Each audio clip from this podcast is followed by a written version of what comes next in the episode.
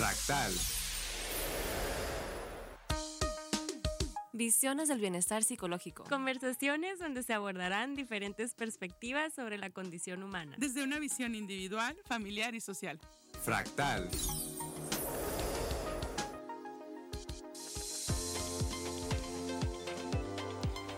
Hola, buenas tardes, bienvenidos y bienvenidas todas las personas que nos están escuchando el día de hoy, este 26 de junio, acá en la sintonía de Radio Sonora.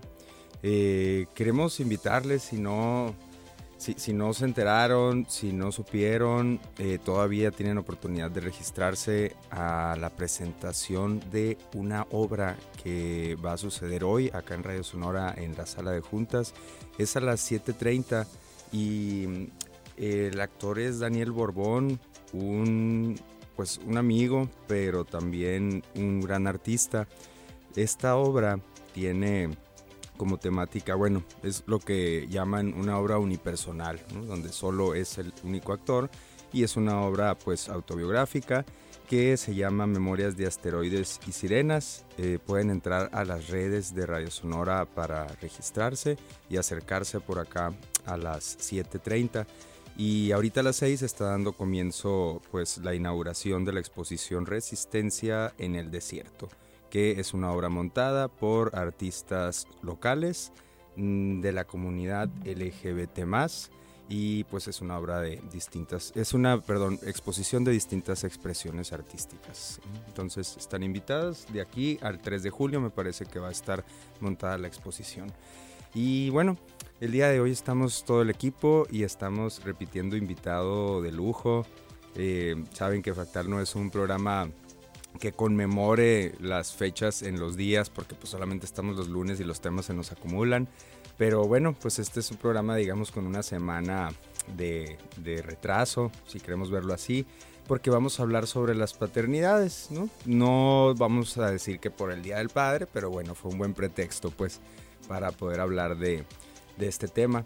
Mm, primero que nada, ¿cómo están, compañeras? Yo soy bien emocionada. Estoy muy emocionada porque la verdad es un tema que se me hace que le tenemos que dar mucho más luz. O sea, el Día de las Madres está de que es súper globalizado y así. el Día de los Padres, tal vez no, no necesariamente tendríamos que decir el Día de los Padres, sino la paternidad en sí. Está como muy ignorada, muy aplastada ahí en el olvido. Entonces estoy emocionada que vamos a hablar de esto. Sí, sí, sí. Mitzi, ¿cómo vienes? Uy, pues vengo bastante entusiasmada porque pues este invitado nos ha hecho mucha, nos, ha, nos ha dado mucha luz desde lo que sabe, sobre todo pues el tema de las masculinidades es un tema que se entrelaza con muchas otras problemáticas sociales y pues hoy no ha sido la excepción, ¿verdad? Destacar el tema de la paternidad para eh, iluminar también a aquellas personas que se encuentran en ese proceso de paternar o tienen pues esa ilusión de hacerlo, ¿verdad? Sí, y estaría interesante pues que también fuera un programa reflexivo en el otro sentido, ¿no? Para quienes somos hijos y tenemos relación o no con nuestros padres, pues bueno, también verlo, verlo desde ahí. Eh, nuestro invitado es Juan Manuel Casas Tapia. Él es sociólogo y es maestro en ciencias sociales, ¿verdad, Juan? Sí, con, con, con, estudios de género. Y también es papá. Y justo esta razón, esta última razón, esta última faceta suya es por la que decidimos invitarlo, porque pues yo a Juan lo conozco desde hace un poco más de un año quizá y, y pues me he dado cuenta que es un padre entusiasta y un padre responsable y un padre consciente, entonces pues es una voz que, que quisimos traer para acá nuevamente. Juan nos acompañó hace algunos episodios platicando sobre masculinidades en el contexto de la obra o de, o trabajo de albañilería y fue una reflexión pues bastante interesante. Entonces, bueno, Esperamos que se ponga esta igual, Juan. Bienvenido. Eh, muchas gracias, Carlos, Rachel, Mitzi y eh, a toda la audiencia de Fractal y de Radio Sonora. Eh, pues es un gusto y un honor volver a estar aquí, repetir, ¿no? Repetir alineación. sí, Juan, Juan era vecino, estudió aquí en el Colson, entonces ahora viene ya a, pues a relajarte, ¿no? Porque dices que también te gustó la experiencia de radio. Sí, sí, ya sin presión. Ya no, no es la misma caminar por estas calles. a, a, cinco años de distancia. Y, Gracias, Colegio de Sonora. Pero acá andamos, acá andamos, es un honor. Bien, Juan, pues comencemos con, con, las reflexiones. Este, cuéntanos qué es la, qué es la información que tú traes con respecto a, a lo que se sabe eh, teóricamente y académicamente que se ha estudiado respecto a las paternidades. Ok, bueno, de entrada hay que situar, digamos, el set de conceptos que nos puede orientar, ¿no? Okay. Para poder enmarcar teóricamente, o conceptualmente, mejor dicho, sin entrar tanto a lo teórico, para saber eh, en qué marco nos vamos a mover, ¿no?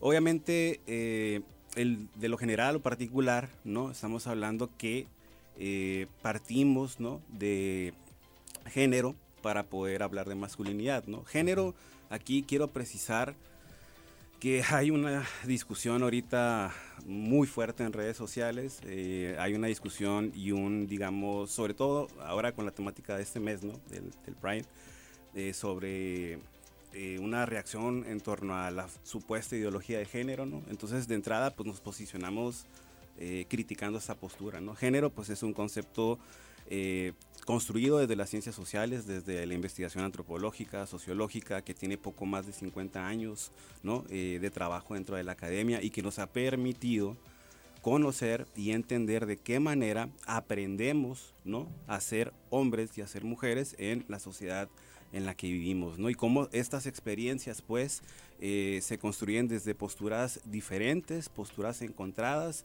e incluso, como nos dice la misma teoría y las investigaciones eh, realizadas eh, por medio de la dominación, ¿no? De hombres con mujeres, ¿no? Donde la dominación puede ir desde el control y la violencia verbal hasta, pues, llegar al, punto extremo de, la violencia física o violencia sexual. A partir de este set de conceptos, en México y en América Latina, desde hace poco más de 30 años, empezaron a, a hacer estudios sobre los hombres, ¿no? a hacer estudios sobre las masculinidades, ¿no? en el sentido amplio. Y eh, básicamente nos ha ayudado precisamente el trabajo empírico a conocer en la realidad por medio de entrevistas en profundidad, por medio de encuestas, por medio de cuestionarios, por medio de historias de vida, por medio de conocer de viva voz de los sujetos y sujetas, ¿no? Como las identidades de género, ser hombre, ser mujer, partiendo de esa dualidad, son patrones o identidades que se aprenden, ¿no? Que se aprenden en la práctica, ¿no? Lejos de ser eh, eh, identidades que se nos dan por el solo hecho de haber nacido biológicamente macho o biológicamente mujer, ¿no? Entonces, hay una tradición de discusión dentro de los estudios de género vaya, rimó lo que dije, pero no sé si fue en buen orden, ¿no? Pero de criticar esta supuesta, este supuesto esencialismo de nuestras identidades, ¿no? Es lo que quiero mencionar. Que es como la desnaturalización también. Entonces, partiendo de ahí, asumimos que eh, nosotros aprendemos a ser varones y ser mujeres por medio de un complejo proceso de aprendizaje de género o de socialización en el género. Estas palabras se repiten mucho en la literatura, ¿no? Y a partir de ahí vamos reconstruyendo nuestra forma de ser varones, ¿no? nuestra forma de ser hombres, ¿no? eh, por medio de eh, rituales, prácticas, discursos que vamos eh, eh, absorbiendo ¿no? en las esferas en las que nos movemos en nuestra vida diaria. Y aquí yo resalto tres, cuatro instituciones que son fundamentales para el estudio ¿no? y que eh, cruzan todos los estudios de género y de masculinidad, ¿no? que son el Estado, por medio del el uso o por medio del diseño o la falta de políticas públicas y políticas educativas, la escuela como tal también, la familia, no, por ser el espacio eh, de socialización primaria, ¿no? Y por ser eh, este espacio que es el, el, el eh, ayuda al transitar del, eh, entre el individuo y la sociedad. Uh -huh. Y por último, y no por ello menos importante también la religión, ¿no? como una institución que tiene, o las religiones mejor dicho, ¿no? sí. como un, un, una institución con un peso pues, histórico ¿no? en, en, nuestra sociedad. ¿no? Entonces, partiendo de este set de conceptos generales, pues se eh, empieza a, a, trabajar un poquito más a profundidad acerca de las masculinidades y en específico como algo que forma parte de eh, la manera en la que nosotros construimos nuestra identidad, vamos aprendiendo a ser hombres, vamos eh, resignificando nuestra identidad como varones, está la paternidad como uno de los atributos que está ahí. Pues, ¿no? okay. Entre otros, ¿no? Porque podemos mencionar también eh, la sexualidad, la experiencia del trabajo, ¿no? Y como parte de ello, el formar una familia y el ser, pa el ser padres, perdón. Ok. Juan, pues con este contexto eh, nos quedamos y nos tenemos que ir a corte para ya en el siguiente aterrizar ahora sí en, en, en la paternidad. Eh, gracias por, por el contexto teórico. Y bueno, vamos con una canción que tiene que ver con el tema, que es de Jorge Drexler. La canción se llama El día que estrenaste el mundo.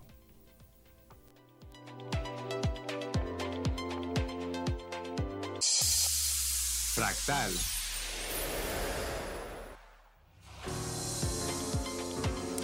Estamos de vuelta en Fractal. Eh, estamos conversando con Juan Manuel Casas, el equipo de Fractal, que recuerden somos Mitzi Camacho, Rachel Orozco y Carlos Soto, psicoterapeutas, nosotras tres.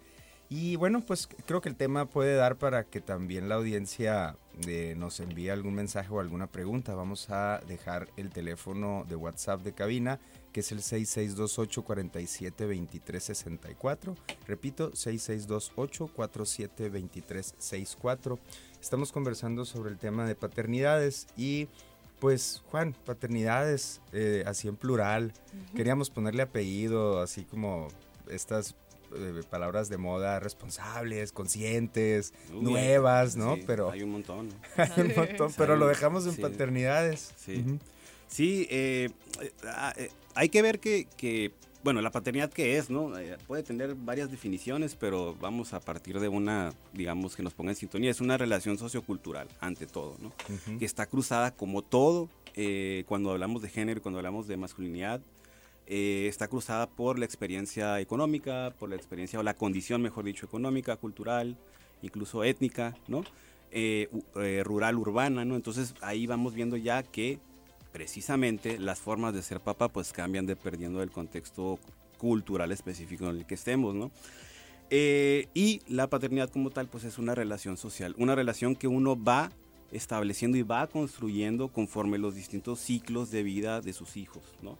Y que, bueno, eh, como dicen por ahí el dicho, ¿no? Eh, no solamente es con los, con los hijos biológicos, ¿no? O sea, padre es, es una relación social que se cultiva, ¿no? Sea con hijos biológicos Ujú. o no, pues, ¿no? Entonces, partiendo de ahí, pues sí, aunque hay distintas, eh, hablamos de paternidades en plural, digamos, ¿qué nos dice la literatura? Pues nos dice que eh, los hombres vivimos de cierta forma presionados, ¿no? Cuando se trata del trabajo de ser padres y vivimos, pres- vivimos presionados por este modelo normativo de género, ¿no? Que nos dice o nos quiere indicar el deber ser y hacer como padres, ¿no? Que es algo muy parecido a lo que sucede con las mujeres en otro, en una diferencia un poquito más eh, sustancial, pero relacionado con la experiencia de la maternidad. ¿no? Ujú. El problema es el siguiente: ¿quiénes cumplimos con el modelo? ¿no? Nadie, pues, ¿no? Yo creo que nadie, siendo un ejercicio de honestidad, es muy difícil cum- cumplir con esos paradigmas establecidos y heredados por la cultura, ¿no? Y eso, pues, va generando malestar poco a poco. El problema con los varones, a diferencia de con las mujeres, es que hemos aprendido, ¿no? Que parte de nuestra condición de ser varones, de nuestra condición de género, es, pues, no hablar, ¿no? Y eso va derivando en otros malestares que creo yo que, que, que- que ustedes conocen un poquito más que yo, ¿no? En su experiencia. En los paradigmas ahorita quisiera establecer que son también eso de ser protector, ¿no? Ujú. Y luego aparte proveedor. Y luego aparte tener todo el tiempo del mundo para estar en todas las actividades. Y aparte de apoyar y aparte de limpiar. Y ahorita pues es mucho más activo, ¿no? O sea, yo me puedo acordar eh, en otras épocas no era esto tan común de que el papá fuera presente y no se veía mal, ¿no? El papá trabaja y ni modo, y tal vez lo, lo alcanzas a ver en la mañana antes de que se vaya y le das besito, y en la noche pues ya estás dormido antes de que llegue, ¿no? Y esto es lo normal para muchas generaciones. Y ahorita que estamos haciendo el shift, el cambio, pues es donde también se está generando otro tipo de malestar, ¿no? El, también el malestar de lo que no tuvimos. En mi caso sí. Aclaro. ¿Cómo el malestar de lo que no papá. tuvimos? El malestar de que no tuvimos un papá activo, un papá presente, un papá consciente. Ya, como que estamos siendo conscientes de Sí. eso que faltó de la carencia. sí, estamos siendo conscientes de la ausencia, ¿no? Sí, Ajá. completamente. Más que nada emocional, ¿no? Sí, creo que es la principal, ¿no? Sí. Pues sí, no la única, ¿no? Eh, este, por eso ahora vemos en, en redes sociales un movimiento muy fuerte contra los deudores alimenticios, ¿no? Este, y también eh, los candados que tiene la, leg- la legislatura, ¿no? Que, eh, por ejemplo, no recuerdo si es en el Congreso, creo, se, se prohibió que cualquier varón que tenga eh, entre sus, eh, eh, su- sus antecedentes una demanda por deudor alimenticio, no puede aspirar a, a ocupar un cargo público, ¿no? Que fue muy debatido hace, hace algunos meses que fue aprobado, pero que, que va también a, a tratar de, vi- de visibilizar esto, ¿no? Y, y va, y va extendiéndose, ¿no? Ya se hicieron estas listas de deudores alimentarios morosos Ujú. y, o sea, Wow. como, Sí. como está empezando a haber restricciones Ajá. de, de- a ciertos derechos, no, no derechos, ¿no? Sino más bien a ciertos beneficios para hombres que, ajá. para hombres que, que son deudores alimentarios. Ujú. Sí, y, y cómo la, la, eh, la- la experiencia cultural va cambiando, yo creo que es lo interesante.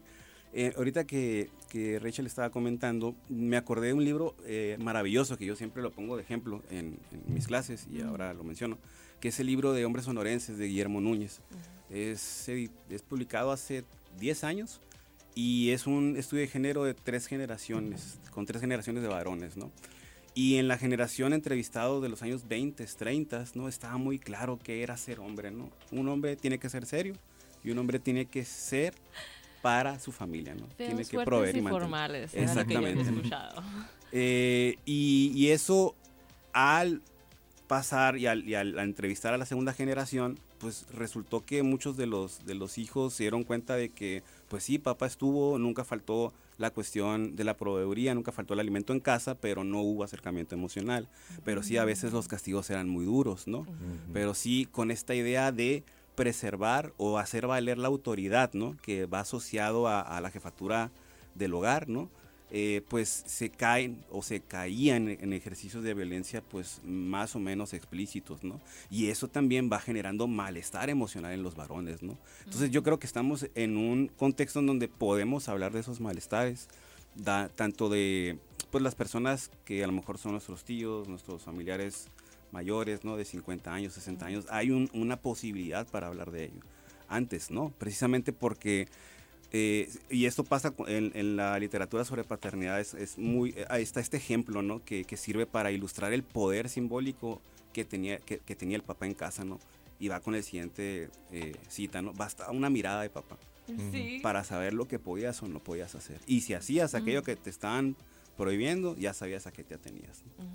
Entonces, yo creo que, que- que estamos en ese proceso de cambio. ¿no? Ujú. Y qué bueno, porque la verdad yo siento que hay mucha soledad. Ya lo había dicho antes, anteriormente cuando viniste, pues hay mucha soledad dentro de, de ser un macho, Sí. de ser un papá. Sí. Y luego aparte también está pues mucha carencia de información. Tanto las mamás que se pueden decir, oye, estoy sufriendo y no puedo con mi vida, los papás no pueden, no tienen esa comunidad. Y aparte está pues esto de que pues puedes perder la autoridad si te muestras vulnerable, porque es lo que te han dicho toda tu vida culturalmente como hombre, ¿no? Y ahí sí se me hace que todavía no hay un modelo o un acercamiento donde tú puedas decir, ah, mira, pues así, por ejemplo, esta representación en esta serie o lo que sea, Ujú. donde puedas decir, ah, pues sí puedo. mm, Ujú. Puedo decir cómo me siento, le puedo contar a mis hijos que me fue mal en el trabajo, pero que todo bien, no estoy enojado con ellos. Ujú. Ese tipo de cosas todavía no, no tenemos a nuestro alcance, ¿o sí? Yo creo que, que, ¿cómo le hacemos? Es la pregunta yo. Ok. ¿Cómo le hacemos sin caer en el error de que ustedes como psicólogos lo deben de saber mejor que yo, de que nuestros hijos nos den co- consuelo emocional a nosotros, por ejemplo? Ok. ¿no? Creo yo que también tenemos que abrir espacios para el diálogo, pero también perder el miedo a reconocernos como vulnerables. Ok. Yo creo que eso es lo principal, ¿no? Ah, Ahorita que hablaste de la soledad, en- en- en- de ser hombre, ¿no? Eh, me acordé de Figueroa, Guillermo Figueroa, que es uno de los eh, investigadores aquí en México que más ha estudiado el tema de la paternidad y la reproducción, y tiene un concepto que a mí me dejó helado, y ahorita que te escucha me quedé helado otra vez, ¿no? Que es la soledad de la paternidad. O sea, así le ponen, ¿no? O sea, por este encierro emocional, ¿no? O sea, y es, es triste. Yo no me imagino viviendo eso. Yo en lo personal, ¿no? Y qué bueno, ¿no? Porque yo puedo contar con mis redes de apoyo, con mis amigos, con terapeuta, ¿no? Con, con amigas, ¿no? Para poder socializar ciertos malestares, ¿no? No quiero imaginar cómo sería de otra manera, pues.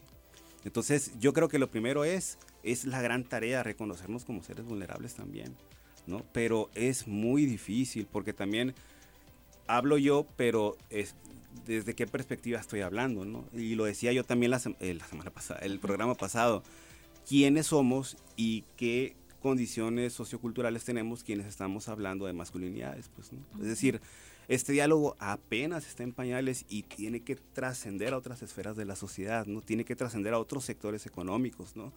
Eh, y falta mucho, falta bastante. Para empezar, que esto se vea reflejado en programas de política pública, ¿no? Donde pueda haber licencias de paternidad con mayor eh, extensión de tiempo, porque estuve investigando por allá hasta ahorita son cinco días solamente, o sea, cinco días son Nada. Nada. Nada. Yo me acuerdo que... A veces ni sale del hospital la mamá los cinco días. Y, Ajá, y, depende, ¿no? Porque cada embarazo es diferente, ¿no? Como bien lo comentas, ¿no? Eh, yo me acuerdo que en mi caso yo tenía muy, muy poca carga de trabajo en, en, la preparatoria donde daba clases, entonces eso me, permití, me permitía a mí poder estar disponible, pero yo jamás me, me di por solicitar la licencia de paternidad, pues, y eso también es un indicador de cómo desconocemos ciertos derechos que tenemos, ¿no? Sí. Yo, a ver, ahorita, por sentado, ¿no? Que, eso no. si hacemos un son de ahorita en la calle y vamos al centro y preguntamos, ¿usted sabe que tiene o, que cuenta con el derecho de licencia de paternidad? Habría que ver. Sí, si alguien que nos escucha ha pedido su, su, su, permiso de paternidad, o, o, si su pareja lo ha pedido, nos puede contar su experiencia y por acá la comentamos. Este, Sí, pues creo que, que, que, que, en general hay una crisis de la masculinidad. O sea, y, y, y, la paternidad es como una de las formas en que se manifiesta, ¿no? pero, pero creo que es un, es un problema como más, más amplio. Sí, más estructural, porque tiene que ver también con los problemas económicos. Ahorita, ¿qué hogar se puede sostener solamente con un ingreso? Sí. ¿no? O sea, no, ninguno, pues, ¿no? Honesto, con trabajo honesto. ah, sí, no. o sea, sí, pocos, sí, con trabajo pues, muy pocos. sí, ¿no? O sea, eh, para empezar, se necesita de un ingreso compartido, a veces en que los hijos también se meten al mercado, ingresan, mejor dicho, al mercado laboral. Sí. y eso este también redistribuye el poder, ¿eh? Cuando ah, ya el, ingreso se mezcla y entonces... Exactamente. Y, y, lo hablamos, qué curioso, ¿no? Que en la literatura se habla de crisis de la masculinidad, pero, precisamente porque los varones pierden poder. Precisamente por eso. ok, quedémonos con esa idea, Juan, y vamos a corte. Vamos ahora con la canción de Puente de Gustavo Cerati.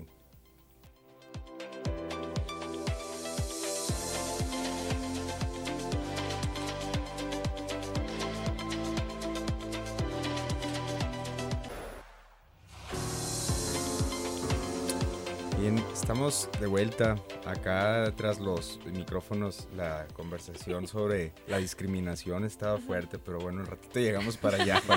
Nos quedamos en la crisis de la masculinidad que decíamos eh, que está viendo como este descubrimiento tanto de lo que nos faltó, de las ausencias de nuestros padres, como de los nuevos padres siendo conscientes de que pueden tener más posibilidades quizá de conexión emocional, de acercamientos eh, que, antes no existían y son otras las necesidades y el contexto, ¿no? En general, desde lo económico hasta lo más íntimo y personal.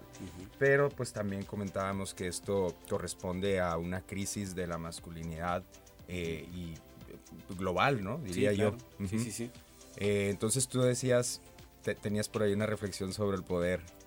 Ya, no me acuerdo, la verdad, está tan bueno la plática ahorita. Pero bueno, sí, que curiosamente hablábamos de crisis de masculinidad por... Eh, porque al interior de los hogares pues el poder se ve redistribuido, ¿no? Por medio de que si la identidad mía como varón, bueno, de los varones de, aquel, de aquella generación, de la generación de los 70s, 80s, 60s, eh, está sostenido por solamente trabajar para proveer para la familia y de pronto eh, la esposa entra en el mercado de trabajo, los hijos también, ¿no? De pronto esa, ese poder cual, eh, intrínseco que te daba el ser padre, esa autoridad, pues obviamente se ve, se ve trastocada, ¿no? Y eso es, es algo que revisan los estudios de, eh, de género aquí en, en, México, ¿no? Los estudios sobre los hombres, ¿no? A partir de ahí se habla de la crisis de la masculinidad, ¿no? Que no es otra cosa más que la pérdida de poder, ¿no? Y de los efectos que esto tiene o tuvo en eh, varones de esta generación, ¿no? Eh, más que nada los efectos en la salud emocional, ¿no? El sentir eh, como por ejemplo estados de ansiedad o de depresión están ligados, por ejemplo, a, la jubilación, al desempleo, ¿no? Al empleo intermitente, ¿no?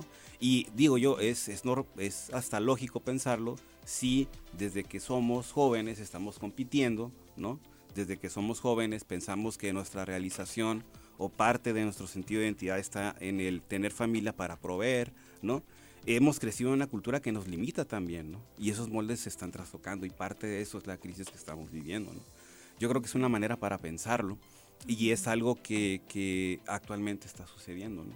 Hay un trabajo reciente de Beno de Kaiser eh, del 2016 donde él se pregunta qué posibilidades de cambio tienen los varones, ¿no? Y él identifica para varones de condiciones de socioeconómica media en, Ciudad de México, si mal no recuerdo, él identifica que hay dos, dos posibilidades de cambio, ¿no? donde el varón eh, empieza a reflexionar sobre su hacer como hombre, sobre sus emociones, sobre sus vínculos, sobre sus afectos. Y tiene que ver, uno, con la, la experiencia de sesentía, ¿no? que va ligado con la abuelidad, ¿no? el ya no ser papá, sino ser abuelo. Y yo creo que a mí me da mucho sentido porque eh, no sé si les ha tocado escuchar que los abuelos se comportan distinto con los nietos a como se comportaron con nosotros. ¿no? Sí, es, ¿Sí? es verdad. O como dice mi papá, los papás están para criar y los abuelos para malcriar, ¿no? Sí, da licencia ahí.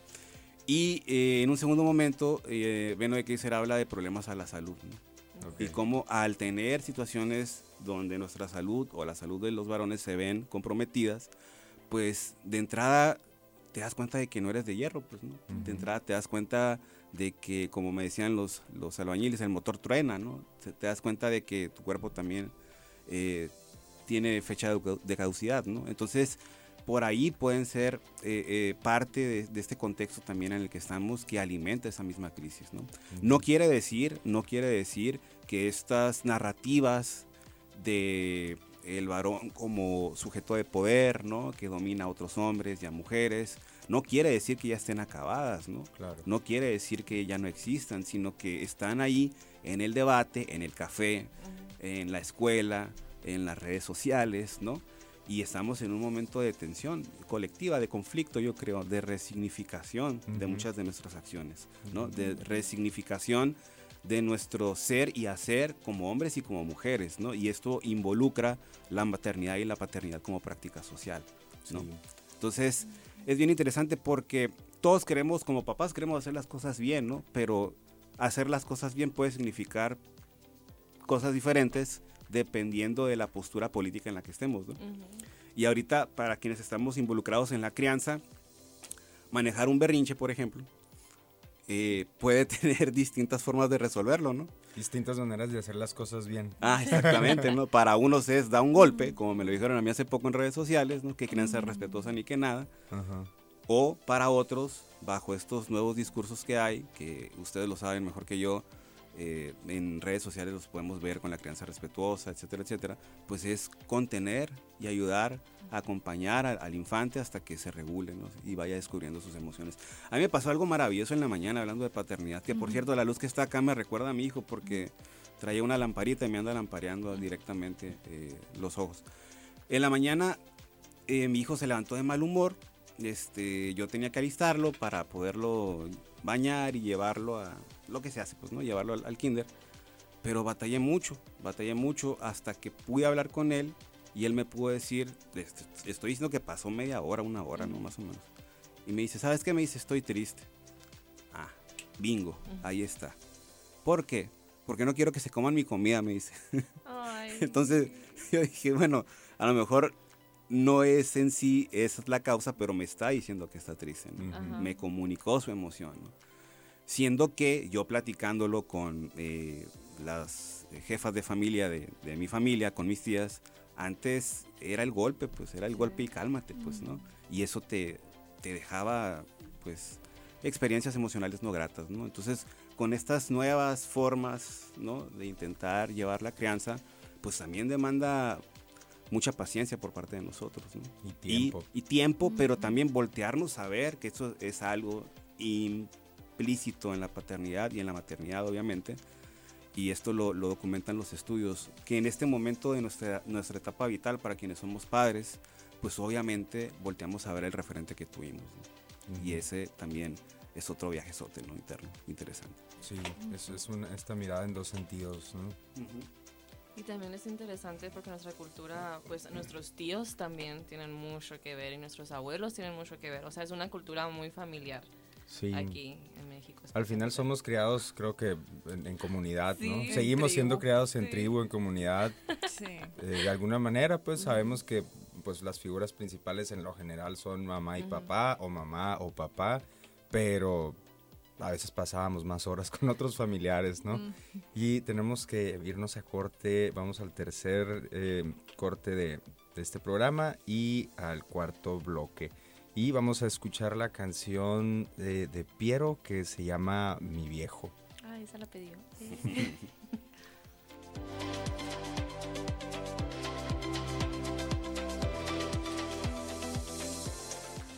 Fractal a este cuarto y último bloque. Eh, gracias por escucharnos a quienes están del otro lado de la bocina. Mm, vamos a aprovechar para hacer una mención de nuestras redes sociales. Eh, estamos en Instagram y en Facebook como Fractal Bienestar y también pueden escuchar nuestras emisiones anteriores en Spotify buscándonos como Fractal Visiones del Bienestar. Y bueno, volvamos acá a la conversación. ¿Qué temas quedan volando en este último bloque, compañeras? Pues yo quisiera hablar de, muchas cosas, pero primero. Adelante. Pues quería eh, um, mencionar el tema que del que poco se habla, porque muchas veces se precisamente se enfoca mucho el, la maternidad, ¿no? Y lo que tiene que ver el, ¿Cómo se dice? Tú que eres mamá, Rachel. El instinto materno, que como mujeres y desde el esencialismo, ¿no? ah, es que las mujeres tienen un instinto materno que, pues, muchas veces las lleva como a... A saber cosas, a, tomar decisiones. Sí, lo cual, pues, nos, eh, puede que sea muy místico, es un tema que, eh, pues, normalmente se, se ve como precisamente desde el, desde el género. Y, con, y en los papás es ahí donde también me entra esa duda sobre aquellos papás que en realidad no deseaban ser papás, pero por X o Y motivos o condiciones, pues hubo como que tuvieron que tomar esa decisión para ser papás. Em, esto también tiene que ver precisamente con el cambio o la, o la crisis de masculinidad que se está viviendo. Cómo se puede digamos, redecidir si ser papá o no. Ah, pues a mí me parece simplemente hablar, bueno, hay papás que a lo mejor nunca querían ser papás, tuvieron hijos y nunca fueron papás, ¿no? Ya sea porque estaban presentes físicamente, pero eran un objeto más de la casa, eh, con una ausencia de distancia emocional, o eh, que también esta cultura patriarcal permite que, y, se lo digo con conocimiento de causa, un hombre le diga a una mujer es que no, eh, el hijo que está esperando mío eh, le va a decir papá al que llegue, adiós. ¿no? Y esto salió en, trabajo de campo, por ejemplo. ¿no? Entonces, eh, siempre ha habido papás ¿no? que no están, ¿no? o que a lo mejor no dicen o no tienen esta habilidad emocional, pues no, para a lo mejor en una relación plantearlo desde el inicio, ¿no? Sabes que yo no quiero ser papá, y con esto vemos si seguimos o no, pues, ¿no? Pero una vez más vamos al aspecto normativo, ¿no? El deber ser y hacer, ¿no? Entonces, yo creo que eh, estar hablando eh, nos permite darnos cuenta de lo que está cambiando, pero eh, falta mucho todavía, falta mucho y más que nada, yo creo que la nueva generación que viene con nosotros y los que vienen eh, eh, después de, la, de los 2000 tienen muy claro esta idea de no ser papás, ¿no? Por ejemplo, ¿no?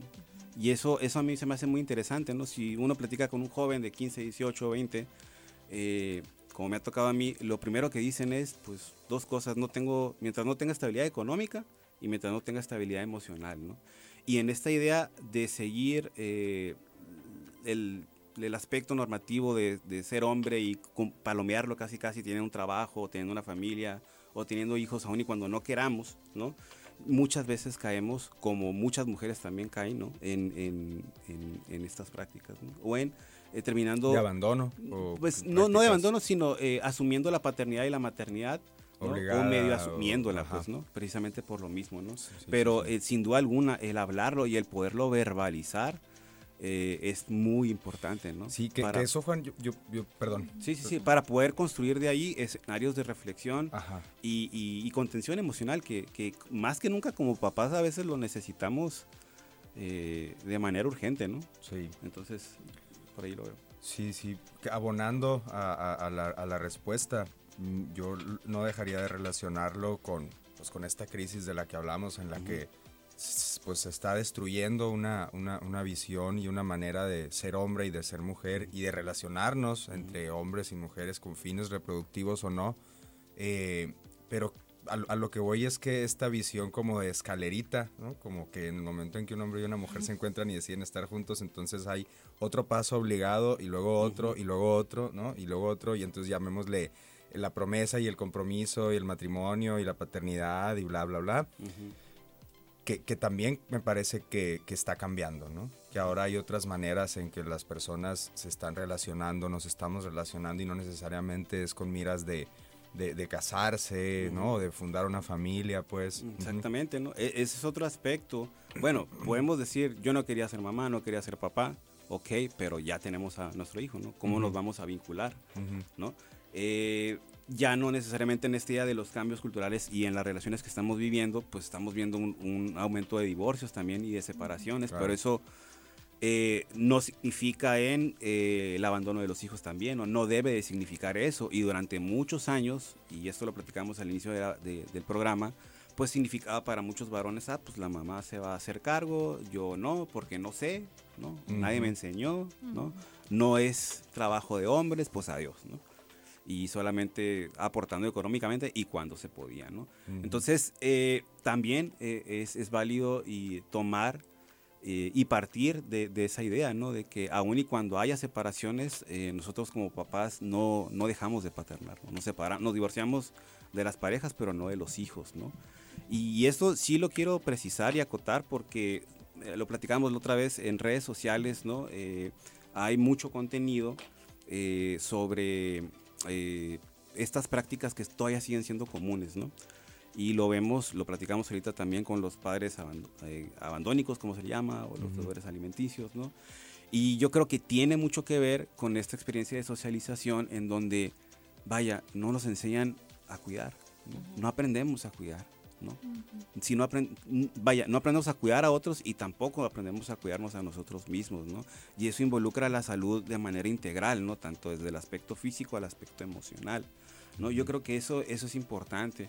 Yo me quedo mucho pensando en mi caso, como papá, ¿no? Como tal, eh, porque yo creo que en mi trayectoria de vida influyó, por un lado, pues el, el, origen social, socioeconómico, sociocultural, pero por otro lado que crecí rodeado de mujeres, ¿no? Y eso influye bastante, ¿no? Desde muy chico también me tocó cuidar a familiares con ciertos temas de salud, ¿no?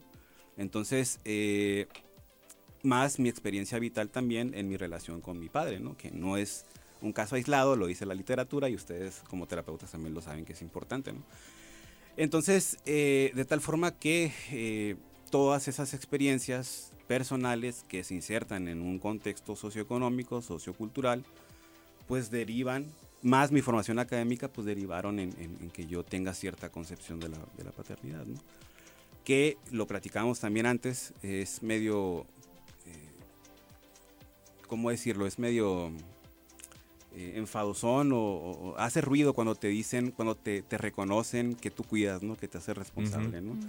Y, y, que te reconozcan a ti y que no a tu pareja o no a la mamá de tu hijo, pues nos habla precisamente de lo normalizado que todavía tenemos ciertas prácticas. Sí. Entonces, bueno. Para ir cerrando, ¿qué ¿Qué mensaje, qué palabras o qué recomendación, si quieres, dejarías tú a, quienes están pensando en ser padres o están a punto de serlo o acaban de serlo? Hmm. Este, es decir, padres jóvenes o padres nuevos, pues, ¿no? Sí, padre, Novatos. padre sería estar en quino, ¿no? Eh, bueno, eh, bueno, que la piensen bien, ¿no? Que, reflexionen mucho, eh, que se mm, instruyan acerca de la corresponsabilidad afectiva, acerca de la crianza, ¿no? Acerca de que de los trabajos, el trabajo del hogar no remunerado que es fundamental, ¿no? Y que la crianza, que es algo que no tocamos directamente, pero involucra el tema del cuidado, ¿no? Y el cuidado, pues, es cotidiano. Eh, se, dice, eh, se dice muy fácil, pero es algo muy complejo, ¿no? eh, de aprender y de reaprender, ¿no? Y, Pero también por otro lado, yo creo que la paternidad es una de las experiencias más placenteras que puede haber cuando estás ahí, ¿no? El placer del cuidado es algo que no te da otra, otra, otro rol u, otro papel, ¿no?